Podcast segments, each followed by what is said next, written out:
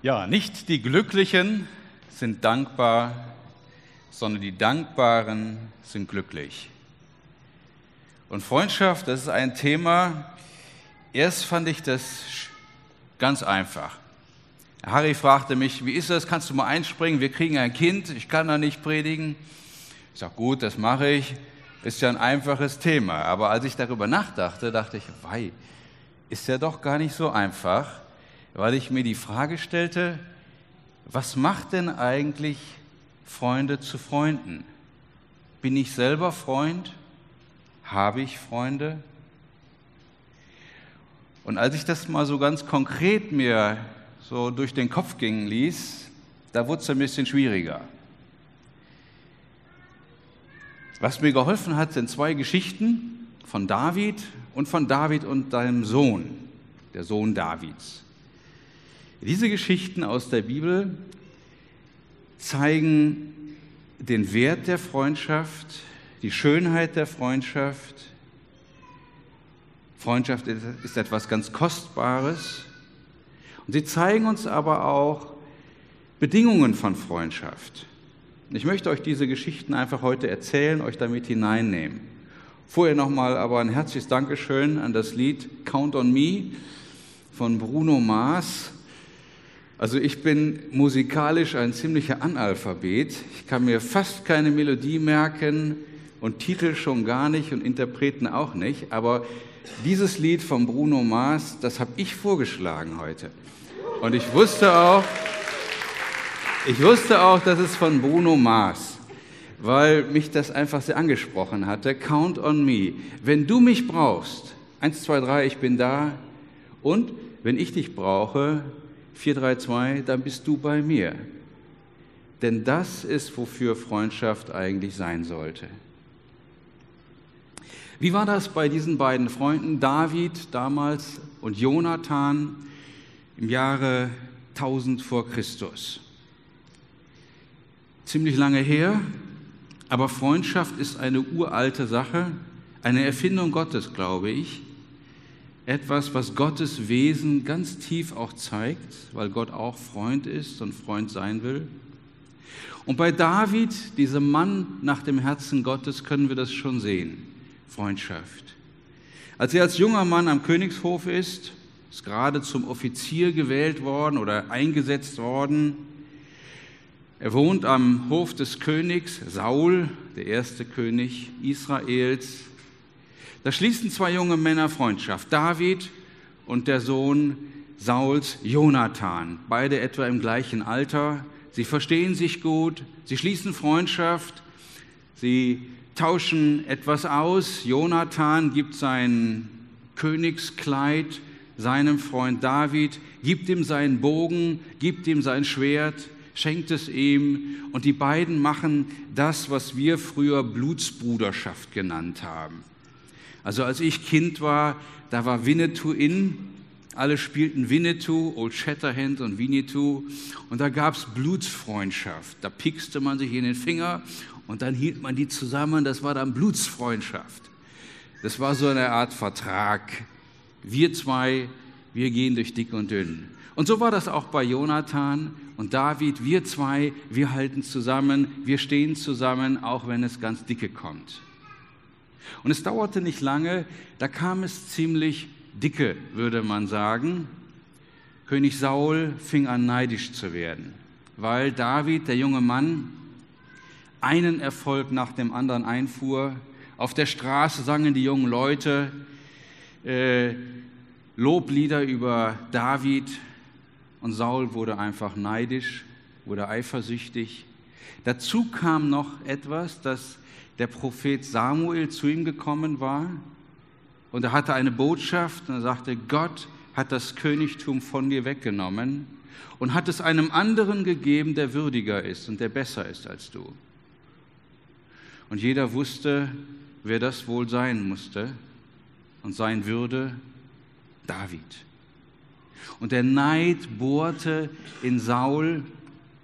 Dazu kam, dass er eifersüchtig war. Es kam so ein Jähzorn über ihn.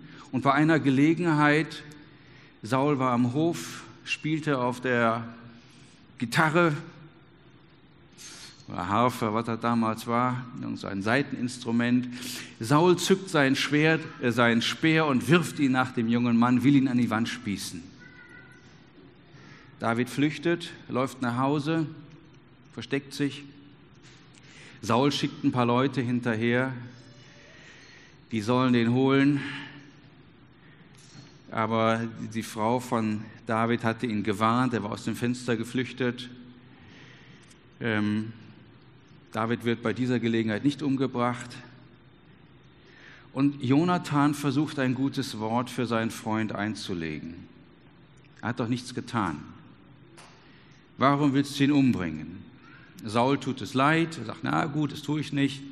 Aber das Ganze hielt nicht lange und bei nächster Gelegenheit ging das ganze Spiel von vorne los. David muss am Ende wirklich flüchten, versteckt sich draußen irgendwo ähm, in der Nähe von Rama. Also eine sehr, sehr schwierige Situation, die auch die Freundschaft auf die Probe stellt. Jonathan sucht seinen Freund auf.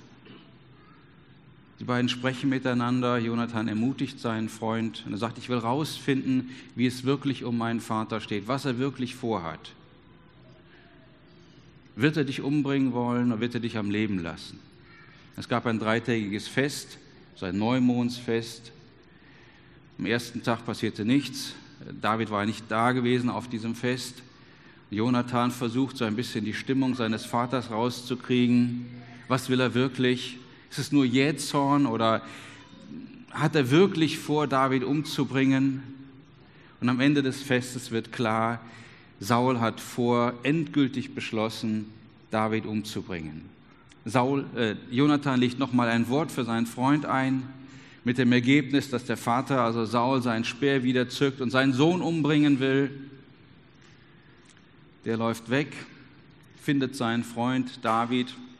Die beiden machen nochmal, befestigen ihren Bund und sagen, ich werde, Jonathan sagt, ich werde dich immer informieren über das, was mein Vater vorhat, auch wenn es für mich sehr gefährlich ist. Und du versprichst mir, wenn Gott dir das Königtum gibt, dass du meine Nachkommen am Leben lässt. Es war damals so üblich, wenn ein neuer König an die Macht kam, eine neue Dynastie, dann wurden erstmal die Nachkommen des ersten Königs alle einen Kopf kürzer gemacht, um das Königtum zu festigen, das neue. So machen die beiden einen Bund nochmal, befestigen und sagen, pass auf, Gott wird dich zum König machen, aber wenn das soweit ist, bitte bring du meine Nachkommen nicht um. David verspricht das. Beide liegen sich nochmal in den Armen. Sie weinen. Sie hatten sich sehr, sehr gut verstanden. Es war eine ganz tiefe Freundschaft. Und dann gehen sie auseinander. David flüchtet für lange Zeit, versteckt sich in der Wüste. In der Zwischenzeit baut Saul sein Königtum weiter aus aber war ganz besonders damit beschäftigt, David zu suchen, ihn überall zu verfolgen, um ihn irgendwo umzubringen. Ja, am Ende stirbt Saul, seine drei Söhne sterben auch. Und als David das Königtum übernimmt, da fragt er zum ersten Mal, wo sind irgendwo noch Nachkommen von meinem Freund Jonathan? Und sie finden einen, einen behinderten jungen Mann, Mephibosheth, der war an den Beinen behindert. Und David holt ihn an seinen Königshof und sagt, du sollst immer bei mir am Tisch sitzen, du brauchst keine Angst haben, du darfst hier leben, ich versorge deine Leute. David hatte sein Wort gehalten. Tausend Jahre später, der Sohn Davids, Jesus. Sie liegen zum letzten Mal zusammen, Jesus und seine Jünger, ja, sie liegen zusammen, sie hatten dieses Abendmahl gefeiert, man lag zu Tisch, so wie das damals im Römischen Reich Sitte war. Bei Asterix und Obelix kann man das sehen, die liegen immer auf solchen Liegen. Da gab es ordentlich was zu essen, man feierte Passa und da liegen sie alle so in der Runde.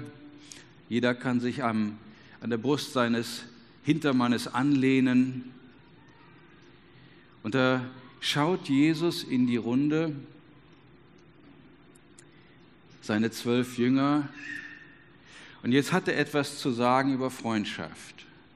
Es sind seine letzten Worte, seine Abschiedsworte. Wir finden sie in Johannes 15, Verse 12 bis 17. Und da spricht Jesus über Freundschaft. Und er sagt, was ihm wichtig ist, was er von Freundschaft erwartet, wie er sich das vorstellt. Er, der Sohn Davids. Sein Vorfahre hatte ja schon vorbildlich Freundschaft gelebt, hatte ein Vorbild gesetzt über Freundschaft. Hallo Delian. Und äh, jetzt der Sohn Davids, der sagt, was sind meine Erwartungen von Freundschaft? Und er sagt, dies ist meine Erwartung, dass ihr einander liebt, so wie ich euch geliebt habe. Eine größere Liebe hat niemand, als wenn jemand sein Leben für seine Freunde gibt. Ihr seid meine Freunde, wenn ihr tut, was ich von euch erwarte. Ich nenne euch nicht mehr Diener, denn der Diener weiß nicht, was sein Herr tut, sondern ab euch aber nenne ich Freunde, denn alles, was ich von meinem Vater gehört habe, habe ich euch wissen lassen. Nicht ihr habt mich erwählt, sondern ich habe euch erwählt und euch bestimmt, dass ihr hingeht und Frucht bringt, und eure Frucht soll bleiben, damit was immer ihr den Vater in meinem Namen bitten werdet, er euch geben wird. Das erwarte ich von euch, dass ihr einander liebt.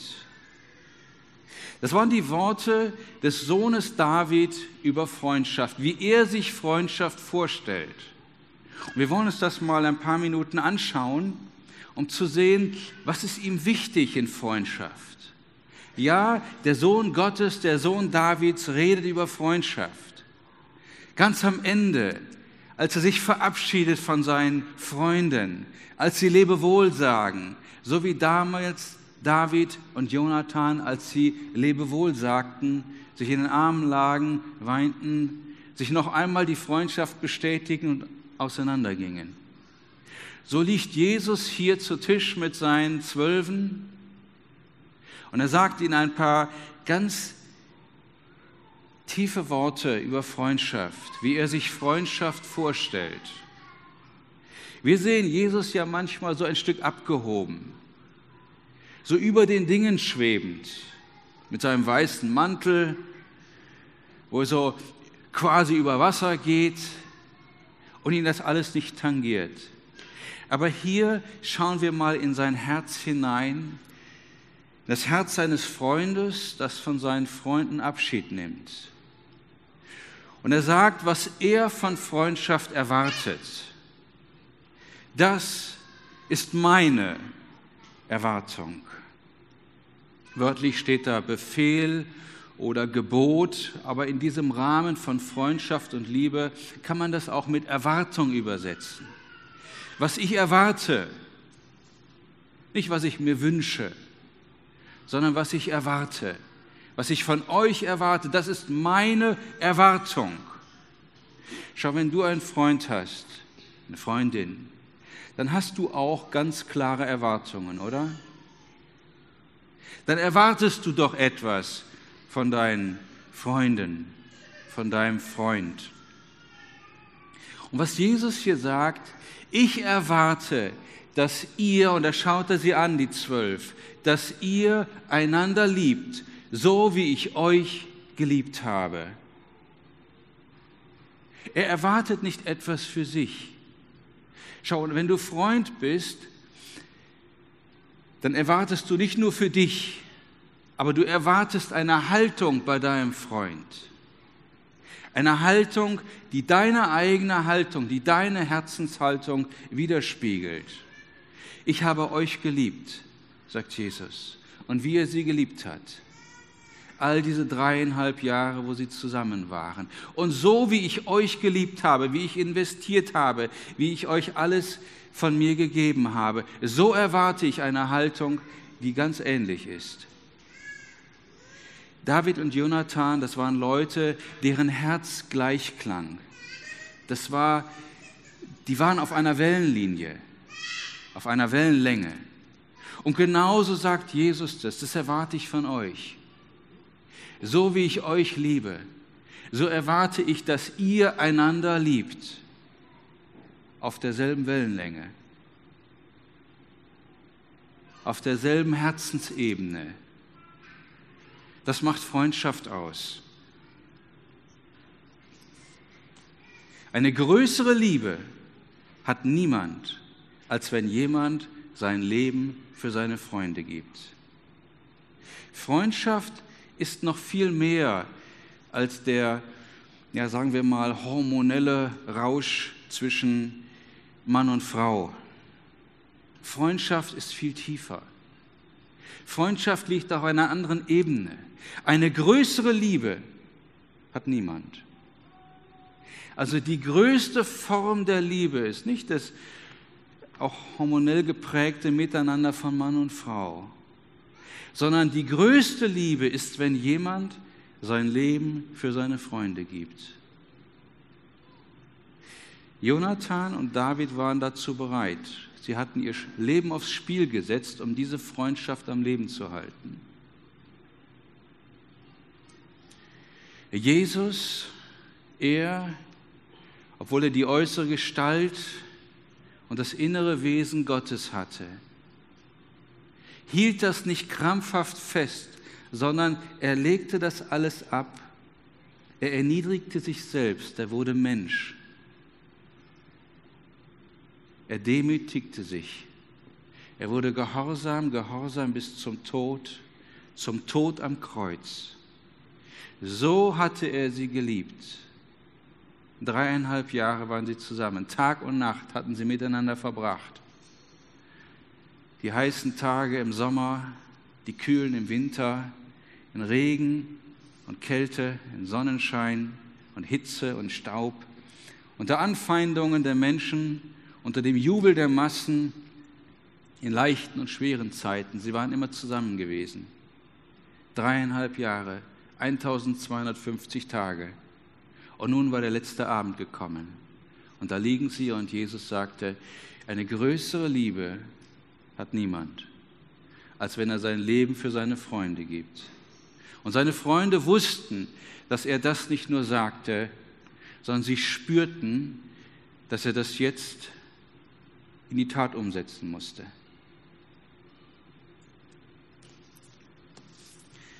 Ich nenne euch nicht mehr Diener, oder Knechte. Denn der Diener weiß nicht, was sein Herr tut. Euch aber nenne ich Freunde. Denn alles, was ich von meinem Vater gehört habe, habe ich euch wissen lassen. Jonathan hatte seinen Freund David immer informiert über die Pläne seines Vaters und die waren nicht gut gewesen. Und Jesus, der Sohn Davids, hatte seine Jünger diese dreieinhalb Jahre immer in Kenntnis gesetzt über die Pläne seines Vaters. Er hatte ihnen alles gesagt. Er hatte nichts zurückgehalten. Er hatte ihnen das Herz seines Vaters offenbart. Und er sagte aber, alles, was ich sage, das habe ich vorher bei meinem Vater gehört. Ich tue nichts von mir. Was ich den Vater tun sehe, das tue ich in gleicher Weise. Denn der Vater und ich sind eins. Und er hatte ihnen sein Herz ausgeschüttet. Er hatte ihnen alles gesagt. So, ihr beiden Freunde, ihr könnt miteinander quatschen. Ihr könnt miteinander lachen und weinen, habt ihr erzählt. Ihr redet über die tiefsten Dinge eures Herzens, oder? Das, was du deinem Papa vielleicht nicht sagst. Was dir auch nicht immer was angeht. Aber deiner Freundin sagst du das. Und deinem Freund, offenbarst du die tiefsten Dinge deines Herzens. Und das hat Jesus getan. Ich nenne euch Freunde, ich habe euch alles gesagt. Wisst ihr, Dankbarkeit ist auch dankbar für das geschenkte Vertrauen. Es geht ja um Dankbarkeit, Dankbarkeit für Freunde. Dankbar für die, für die Treue meines Freundes, meiner Freunde. Für das, wo sie ihr Leben einsetzen, ihre Zeit, ihre Kraft, ihr Geld, sich selbst einbringen, wo sie ihr Herz ausschütten, wo sie mir Vertrauen geben. Und Jesus, der solches Vertrauen seinen Zwölfen gegeben hatte, er erwartet Dankbarkeit, er erwartet, dass entsprechende Reaktionen kommen, dass sie auf derselben Wellenlänge schwingen. Nicht ihr habt mich erwählt, sagt er. Ja, Freunde wählt man sich selber aus. Die kriegt man nicht zugeteilt, die kriegt man nicht über Blutsverwandtschaft, die sucht man sich selber aus. Und hier sagt Jesus, ihr habt mich nicht erwählt, ich habe euch erwählt. Ich habe euch ausgesucht als meine Freunde. Ja, auch den Judas, der dabei war. Zu dem Jesus noch wenige Stunden später sagt, als Judas ihn mit einem Kuss verrät, Freund, bist du gekommen, um mich mit einem Kuss zu verraten? Was schwingt damit? Eine ganz tiefe Herzensverbundenheit, eine Erwählung, Blutsbruderschaft, hätten wir damals gesagt, ein Bund. Ich habe euch erwählt. Ich habe euch erwählt als meine Freunde. Und ich habe euch dazu bestimmt, dass ihr hingeht und Frucht bringt und eure Frucht soll bleiben, damit, egal was ihr den Vater bitten werdet in meinem Namen, er es euch gebe. Schau, die Freundschaft von David und Jonathan hatte auch ein Ziel. Tu meinen Nachkommen nichts, wenn du mal König wirst. Sorge für meine Nachkommen. Und du halt mich informiert, warne mich. Die Freundschaft zwischen Jesus und seinen Jüngern, wozu auch wir gehören dürfen, hat auch ein Ziel. Die schaut nicht nur zurück, was ist schon passiert, sie schaut auch nach vorne. Sie hat ein Ziel. Sie ist dankbar für das Vorrecht, Freund sein zu dürfen. Und diese Freundschaft soll etwas bewirken, soll Frucht bringen. Und Jesus sagt, ich habe dich ausgewählt als mein Freund. Und ich will, dass du Frucht bringst. Eine Frucht, die bleibt bis in die Ewigkeit. Als Jonathan und damals, tausend Jahre bevor Jesus hier mit seinen Jüngern liegt, miteinander ihren Freundschaftsbund befestigen und von der Zukunft sprechen, da dachten sie nur eine Generation weiter. Sie wussten nicht von dem Sohn Davids, der kommen wird. Sie ahnten vielleicht davon, ganz entfernt, aber sie wussten es nicht. Diese Freundschaft, die damals bei David und Jonathan anfing, hatte eine viel, viel längere Auswirkung, ging bis auf den Sohn Davids, Jesus, und geht bis heute und bringt Frucht, Frucht, Frucht, Frucht, die bleibt, Frucht, die bis in die Ewigkeit bleibt, Frucht, die deshalb bleibt, weil wir durch diese Freundschaft mit Jesus eine wunderbare Beziehung haben die Beziehung zum Vater. Egal, was ihr ihn bitten werdet in meinem Namen, auf meiner Wellenlänge, er möge es euch geben. Freundschaft, wirkliche Freundschaft ist ein ganz großer Grund, dankbar zu sein. Freundschaft zu Jesus, Freundschaft zu meinen Freunden, ist die Dankbarkeit dass ich ausgewählt bin als Freund, dass ich Freunde habe, dass ich einen Freund habe. Dankbarkeit für das, was aus dieser Freundschaft werden mag. Dankbarkeit für das, was schon gewesen ist und was noch sein wird. Das ist meine Erwartung an euch, dass ihr einander liebt. So beendet Jesus das die Freundschaft, in der du stehst, auch zu Menschen, hat auch Erwartungen. Die Erwartung, sich aufeinander verlassen zu können. Die Erwartung, Dankbarkeit. wollen wir diese Erwartung nicht enttäuschen, weder zu den Freunden, die wir haben, wenn es denn echte Freunde sind. Ja, wir wollen die nicht enttäuschen. Und wir wollen auch unseren Freund Jesus nicht enttäuschen, der auch an seine Freundschaft klare Erwartungen knüpft. Und das ist gut so. Amen.